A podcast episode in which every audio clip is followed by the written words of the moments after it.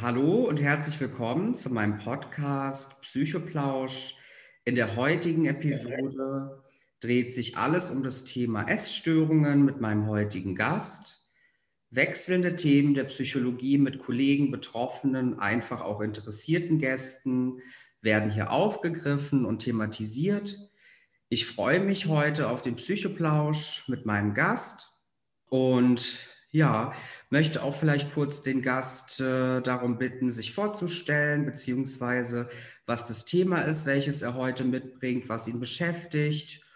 Und genau, was ist dein Thema, über welches du heute sprechen möchtest? Genau, also ähm, generell ist es mir wichtig, einfach über das Thema wieder ein bisschen mehr Aufklärung zu schaffen und auch ähm, zu thematisieren, denn ich denke, in letzter Zeit oder in den letzten Jahren ist es wieder mehr in den Hintergrund gerückt und ähm, ich denke einfach, es gibt viel mehr Betroffene in unserer Gesellschaft, als es für uns vielleicht sichtbar ist. Und das ähm, wäre einfach nochmal wichtiger aufzugreifen. Hm. Ja, vielen Dank dir und auf jeden Fall schön, dass du heute da bist, dir die Zeit nimmst, auch ein Teil des Podcasts zu sein und über das Thema mit Leidensdruck Essstörungen zu sprechen. Auch für die Offenheit, Stärke möchte ich mich recht herzlich bedanken. Und genau, natürlich ist dieser Podcast kein psychologischer oder therapeutischer Ersatz. Das heißt, ich bitte auch alle Zuhörer, Zuhörerinnen bei Themen mit äh, erhöhtem Leidensdruck für sich auch eine passende Hilfeform rauszusuchen. Genau, dann kommen wir erstmal äh, zu dem Anfang, wie auch bei allen anderen Podcasts, erstmal auf das Gebiet, die Themen Aussagen und Fakten. Ähm, genau, eine Essstörung ist äh, eine Verhaltensstörung, bei der die ständige gedankliche, emotionale Beschäftigung mit dem Thema Essen eine zentrale Rolle spielt.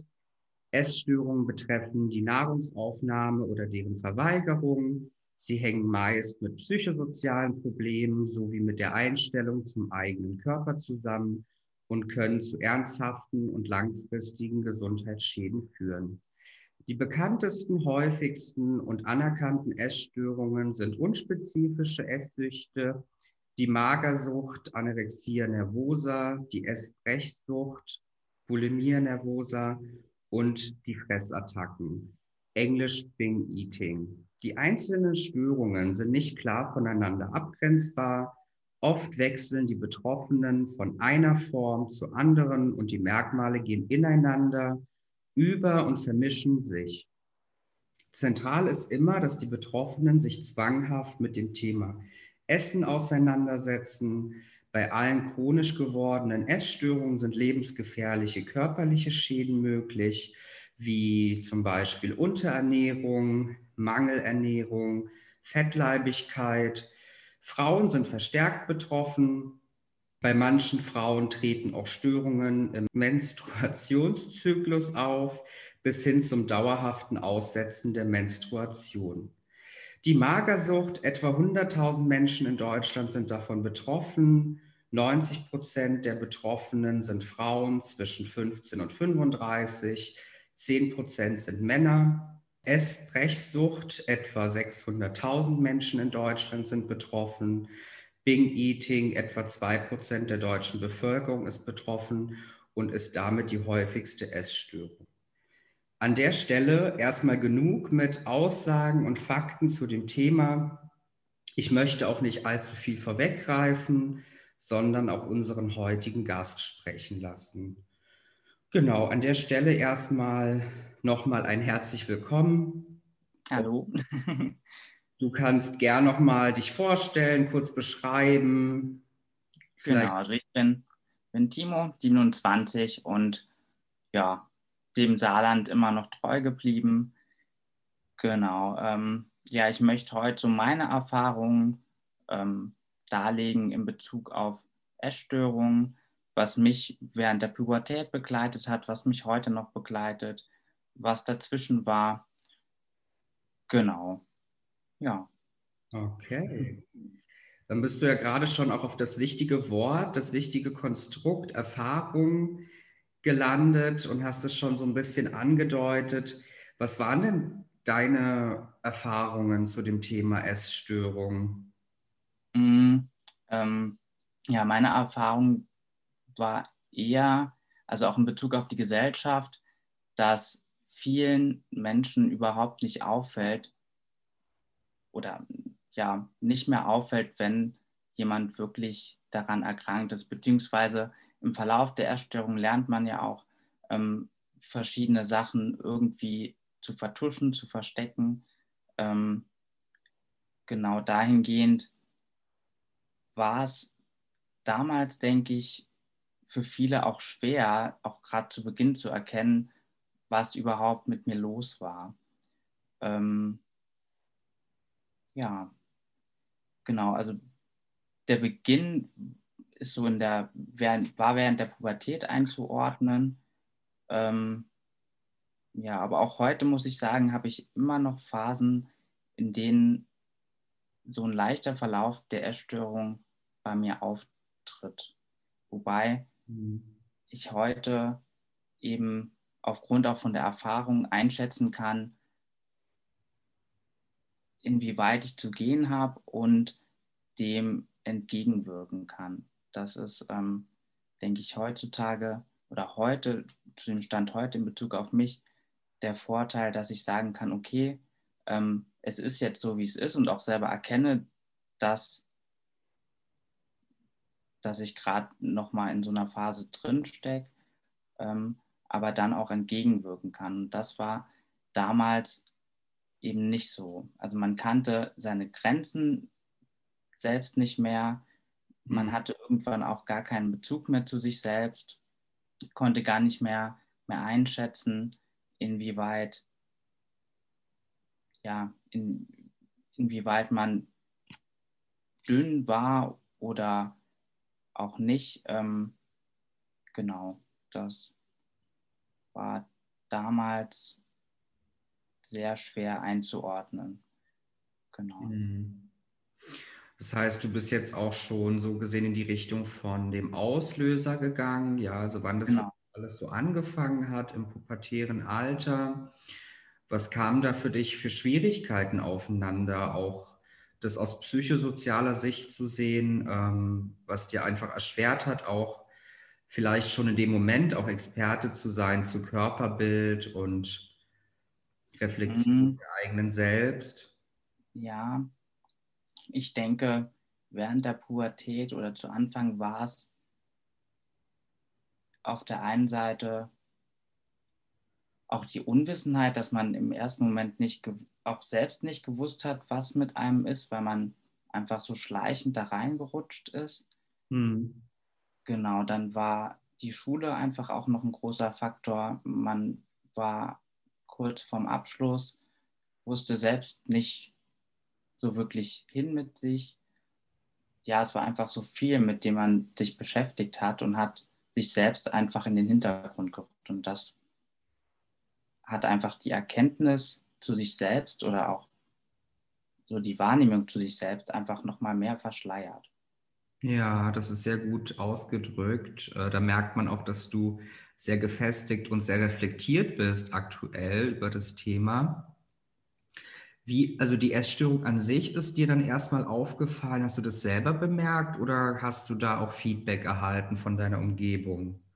Mm, die ersten Jahre, man spricht jetzt schon von Jahre, ja, es waren Jahre, habe ich es nicht gemerkt. Ähm, das erste Mal war ich dann in Therapie, wo es mir verdeutlicht wurde. Vorher war es auch meinen Eltern in dem Hinblick überhaupt nicht so bewusst. Also ich war eigentlich bis zur Pubertät hin immer schon so ein bisschen nicht dick, aber ja, fülliger und hm. habe dann gedacht, okay, ich nehme jetzt einfach ein bisschen ab und das nahm dann einfach solche Ausmaße, ähm, ja, die man sich im ersten Moment nicht bewusst war. Und auch meinen Eltern war es einfach zu dem Zeitpunkt nicht so bewusst, weil ich während der Zeit auch einfach vieles ja, versteckt habe. Also ich war halt auch nicht mehr ich selbst und habe mich eigentlich ja vor mir selbst versteckt. Das passt eigentlich ganz gut, ja. Und deshalb war es für mein Umfeld auch gar nicht so leicht zu erkennen, was überhaupt mit mir los war. Klar hat das, hat das Umfeld gemerkt, dass irgendwas nicht stimmt, mhm. aber was genau ähm, war, konnte man nicht erkennen. Und auch was so das äußere Bild anbelangt, also man hat ja häufig nichts von mir gesehen außer meinem Gesicht und im Gesicht war es einfach nicht so deutlich erkennbar wie vielleicht am Körper. Deshalb war es für das Umfeld schwer zu erkennen und auch für meine Eltern damals. Okay. Ja, sehr spannend. Und du hast jetzt auch nochmal beschrieben, es geht da hauptsächlich auch darum, ne, wie deine eigenen Impulse sind und deine Einstellung über den Alltag. Wie könntest du nochmal vielleicht ähm, für die Zuhörer, Zuhörerinnen und für mich beschreiben, wie sich das Erleben und Verhalten für dich auch gestaltet hat in einem klassischen Alltag? Also wenn du dir so ein Beispieltag raussuchst. Mhm. Genau, also klar war nicht jeder Tag wie jeder andere, aber im, im Grunde hat sich eigentlich alles immer nur ums Essen gedreht. Also zwischendurch hatte man natürlich mal Schule oder irgendwas anderes zu tun, aber im Grunde gingen die Gedanken immer nur ums Essen. Wann kann ich was essen? Wann darf ich was essen? Ähm, bei mir war es nachher auch eine Mischform zwischen Anorexie und Bulimie. Ähm, von daher hat man auch seine, ich nenne sie jetzt mal Fressattacken, ähm, schon geplant, wann gegessen wird und wann nicht.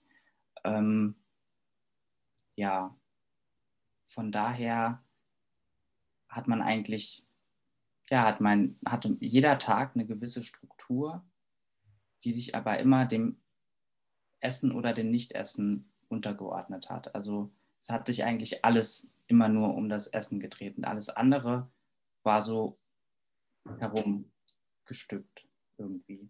Genau. Also war es so gesehen für dich wahrnehmbar, dass das Essen ganz deutlich im Vordergrund stand und andere psychosoziale Bereiche, die sind eher an den Hintergrund. Genau. Okay. Genau, irgendwann war es dann auch einfach schwierig, ähm, auch soziale Kontakte überhaupt irgendwie wahrzunehmen, weil ja, weil man seinen Tagesablauf wirklich nur dem Essen nach geplant hat. Das heißt, mein Tag sah so aus, ich bin morgens aufgestanden, zur Schule, kam dann nach Hause und habe dann den Rest des Tages eigentlich dem Essen gewidmet. So könnte man das kurz und knapp sagen. Genau. Und ähm, hatte dann irgendwann auch wirklich kaum soziale Kontakte mehr, was auch einfach in psychosozialer Sicht gesehen fatal war. Mir aber damals nicht so bewusst war, weil das Essen einfach das Einzige zu der Zeit war, was irgendwie im Vordergrund stand, ja. Hm. Okay. Das schlimmste Erlebnis war für mich 2012, ja 2012, ähm, als ich ähm, in Therapie war, auch mehrere Wochen in Therapie war und mir gesagt wurde, dass ich eigentlich von oder aus, eigentlich aus medizinischer Sicht hätte schon längst im Koma liegen müssen. Das war so der Zeitpunkt für mich, ähm, in dem es auch irgendwo im Kopf Klick gemacht hat. Ähm, ja, wo man sich Gedanken darüber macht, okay, wie viel kann dein Körper überhaupt leisten und wie viel tut dein Körper für dich, dass er dich überhaupt am Leben erhält. Mhm. Und ähm, das war für mich so der Zeitpunkt, der eigentlich am schlimmsten war, weil mir da erst bewusst wurde, wie krass und wie einnehmend diese Erkrankung doch schon ist. Ja. Okay, das ist eine wahnsinnige Erfahrung. Das heißt, im Kontext medizinischer Zuspruch äh, eigentlich im Koma liegen, wie war das gemeint? Also wie war zu dem Zeitpunkt dein BMI oder auch dein Ernährungsverhalten? Genau, also mein BMI, ähm, ich glaube, ein normaler BMI ist ja, liegt ja bei um die 19, 20. Mhm. Ich war gerade selber nicht genau sicher. Ähm, damals lag er um die 16, also war schon sehr weit unten. Ähm, wobei ich Phasen hatte, in denen es auch noch schlimmer war. Aber zu dem Zeitpunkt, als mir das mitgeteilt wurde, lag er um, um die 16 rum. Und das war, ähm, lag eigentlich nur daran, dass mein Körper extrem unterzuckert war.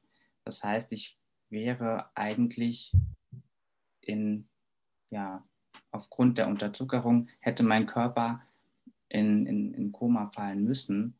Aber da mein Körper eben schon aufgrund der Jahre ähm, der Erstörung sich daran gewöhnt hatte, hat er das irgendwie überspielt. Genau. Und mittlerweile hat sich das Ganze auch wieder zum Glück, muss ich sagen, reguliert.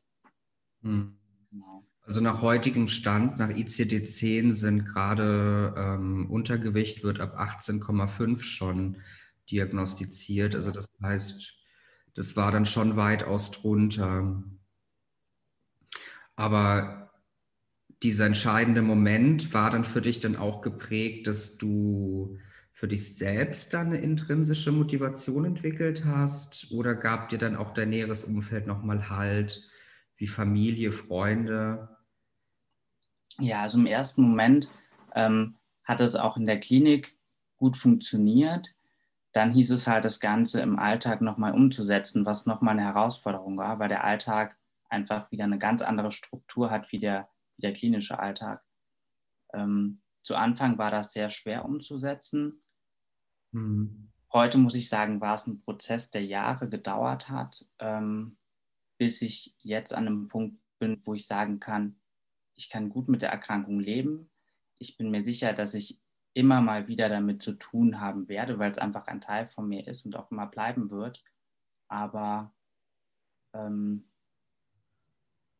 ja, mittlerweile muss ich sagen, kommt auch mein Umfeld viel besser damit zurecht, weil ich auch einfach viel offener damit umgehe und auch ganz klar sage, ähm, beispielsweise, wenn man jetzt zusammen kocht und dann auch isst, sage ich dann auch bis hierhin und nicht weiter. Also ich kann meine Grenzen wieder selber einschätzen und das macht es einfach auch in der sozialen Interaktion wieder viel einfacher.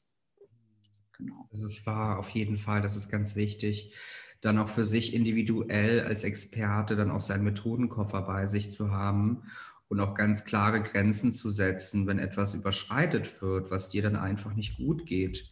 Da darfst du eben auch deinen gesunden Egoismus entwickeln, auf jeden Fall. Genau, aber diesen Egoismus, wie du schon so schön sagst, zu entwickeln, ist einfach auch ein Prozess und bedarf einfach viel Arbeit. Vor allem, wenn man diesen Egoismus vorher gar nicht kannte oder nicht kennengelernt hat. Hm. Auf jeden Fall. Und wenn ich das jetzt nochmal so, wenn ich das richtig verstanden habe, beschäftigt dich ja eigentlich auch dieses Krankheitsbild schon zehn Jahre ungefähr. Ja, genau. Das heißt, äh, du hast ja auch selber schon beschrieben, diese Krankheit, ne, sie war ein besonders großer Teil von dir und diese Krankheit ist bis heute hin noch ein Teil von dir.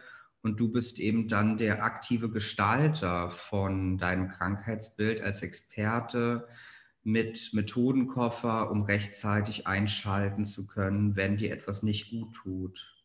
Genau. Genau, so, so kann man das gut beschreiben, ja. Genau. Und ähm, man hört ja immer wieder, auch gerade gesellschaftlich bedingt, wenn man irgendwie eine gewisse Störung hat, ein Störungsbild, dass man sich doch immer damit unwohl fühlt oder auch irgendwie das ganze Thema mit Scham besetzt ist. Ähm, war das für dich auch eine Schwierigkeit? Damals ja.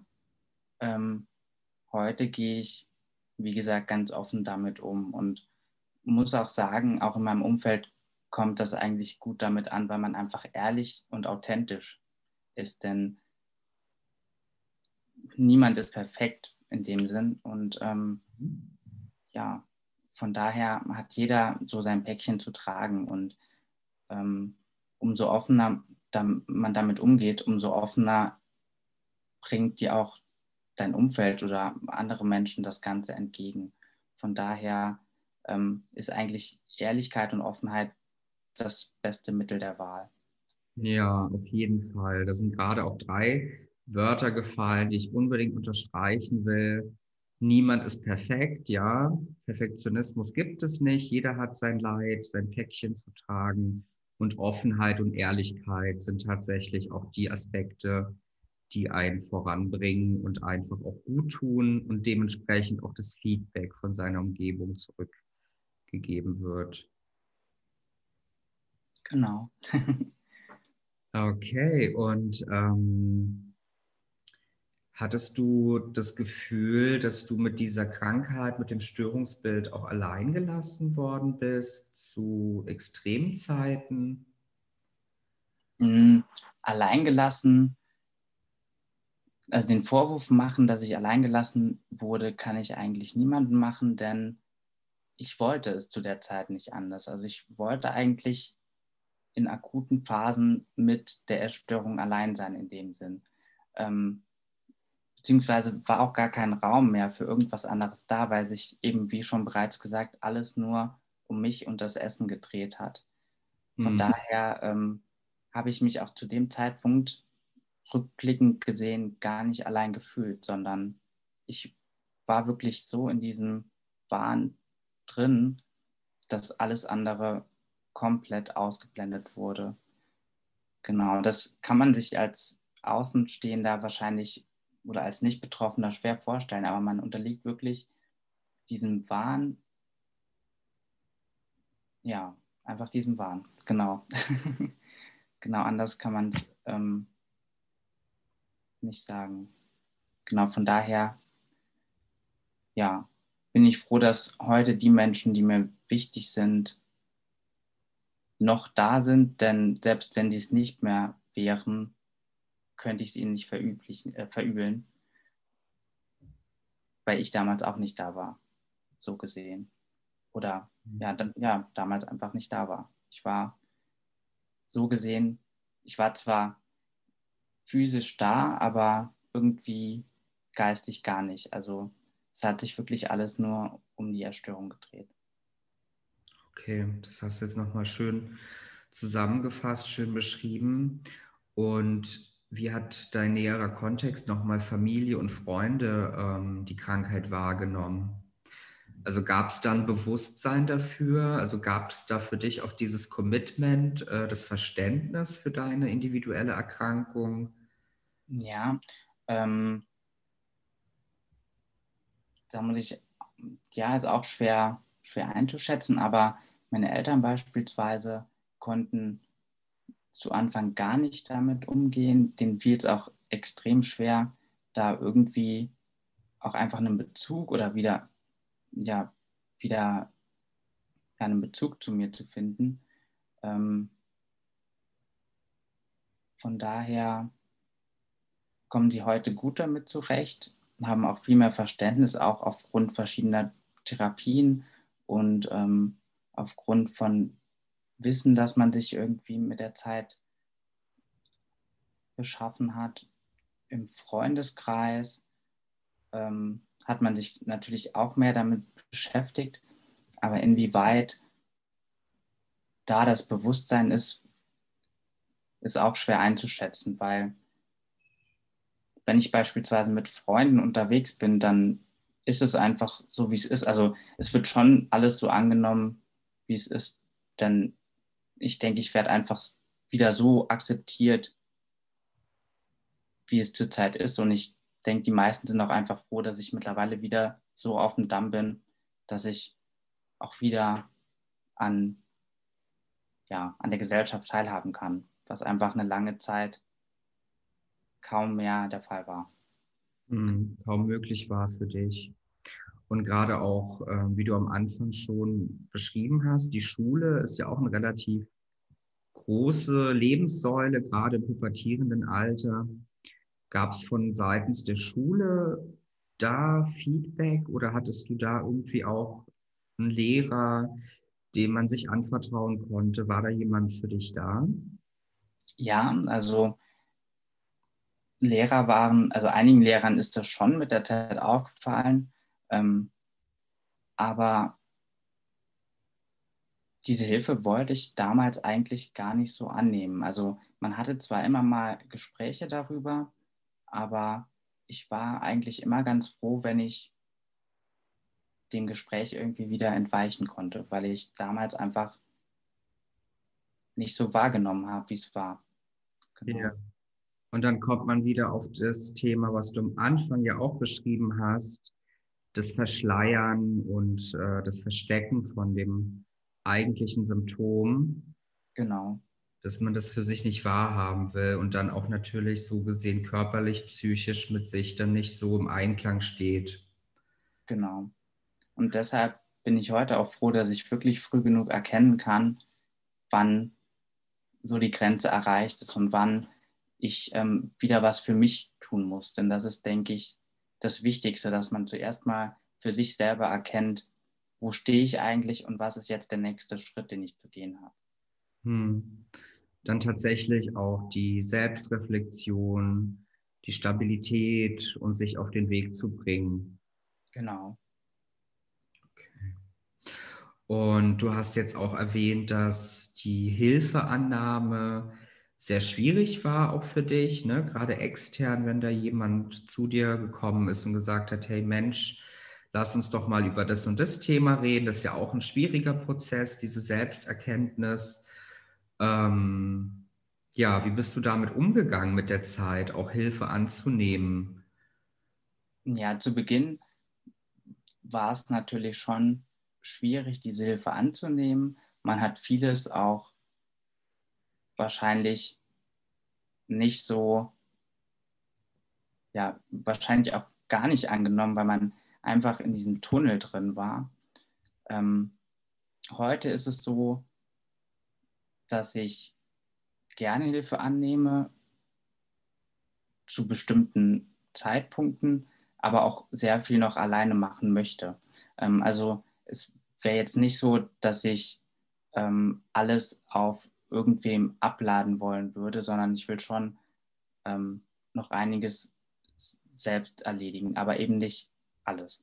genau, das war nämlich auch früher einfach so der Fall, dass man alles auf einmal machen wollte, was auch mitunter mit Sicherheit so ein ähm, Grund auch für die, oder was auch ein, Teil der Essstörung war, dass man alles auf einmal machen wollte irgendwie und niemand mit einbeziehen konnte. Hm. Also auch dieses Empfinden von Leistungsstreben, aber auch Kontrolle. Genau. Okay. Und das hat sich deutlich gebessert, muss ich sagen. Also ähm, ja, also ich kann da schon auch mal verschiedene Dinge abgeben, Prioritäten setzen und sagen, so, das machst jetzt du mal und das andere und das andere kümmere, kümmere ich mich. Genau. Hm. Also irgendwann dann auch im Prozess zu lernen, was ist Verantwortung, welche Verantwortung kann ich abgeben, was ist ein Selbstschutz für mich, Genau. Okay. Und äh, du hast ja jetzt auch beschrieben, dass die Krankheit für dich ja auch so gesehen bis heute hin, also bis zum aktuellen Tag, noch begleitend ist. Ähm, was hat dir nochmal geholfen, beziehungsweise welche Stärken hast du auch in dir entdeckt, die dir helfen konnten, auch eine gewisse Mauer zu durchbrechen? Ja, was mich selbst beeindruckt hat, war, wie gesagt, was überhaupt der Körper auch in solchen Zeiten leistet und zu was dein eigener Körper auch eigentlich fähig ist.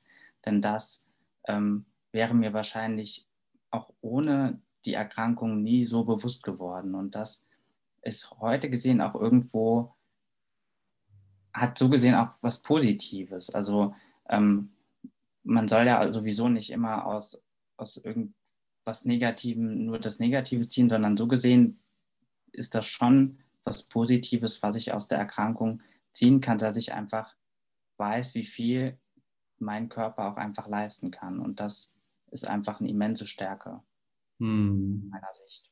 Ja. Da gibt es ja auch diese klassische Intervention, dass man das Positive im Negativen sieht, ja.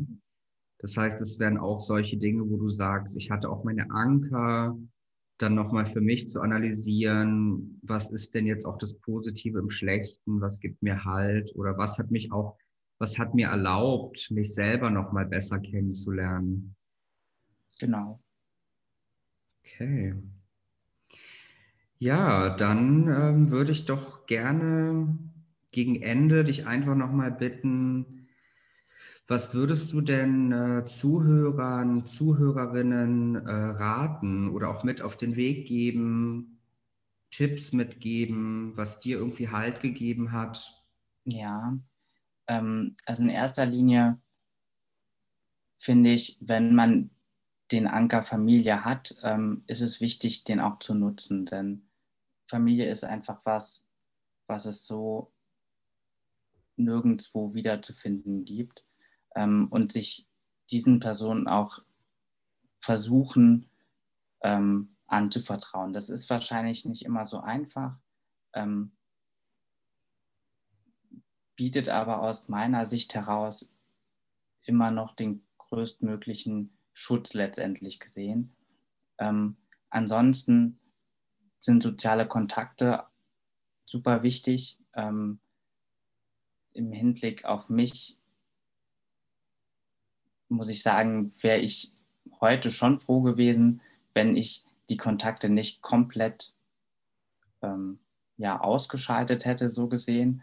Ähm, von daher ist eigentlich Reden das A und O. Einfach offen sein und reden ähm, ja, ähm, die Erkrankung ist, ist jetzt nichts, was, wovor man sich schämen müsste. Von daher ähm, wird man mit Sicherheit immer mal wieder auf Menschen treffen, die dafür kein Verständnis haben. Aber dennoch ist Reden das A und O. Und es wird sich immer irgendwelche Menschen finden, die Verständnis zeigen und einem auch einen besseren Weg zeigen und aufweisen. Hm. Also da nochmal ein gewisser Grad an Selbstschutz, auf seine Ressourcen, Stärken, Kräfte äh, vertrauen und auch gegebenenfalls Menschen, die das nicht nachvollziehen, beziehungsweise auch kein Verständnis dafür zeigen, auszuselektieren und genau. den Weg der Offenheit und Ehrlichkeit zu gehen. So ist es. ja, schön. Dann ähm, vielen lieben Dank, lieber Timo. Gerne. Du auch so offen, transparent und ehrlich über ein Thema mit Leidensdruck gesprochen hast und auch einfach ein Teil warst des Podcasts Psychoplausch. Und ich hoffe, dass du und auch die Zuhörer, Zuhörerinnen einen Erkenntnisgewinn zu dem Thema mitnehmen können, Essstörungen. Und für mehr psychologische Themen, Psychotipps, folgt mir doch gerne auf Instagram und Facebook und du suchst selbst für dein Thema eine fachliche Begleitung, einen Psychologen, interkulturellen Manager und psychologischen Berater, dann besuch doch gerne meine Website und hinterlasse eine Kontaktanfrage. Ich freue mich sehr darauf. Oder du hast auch Interesse, bei dem Podcast dabei zu sein, dann melde dich doch gerne bei meinem Team und mir via Mail unter kontakt.psychologe-bolender.de. Und auch an dieser Stelle zur Verdeutlichung, ich als Fachkraft kenne natürlich auch meine fachlichen Kompetenzen und Grenzen.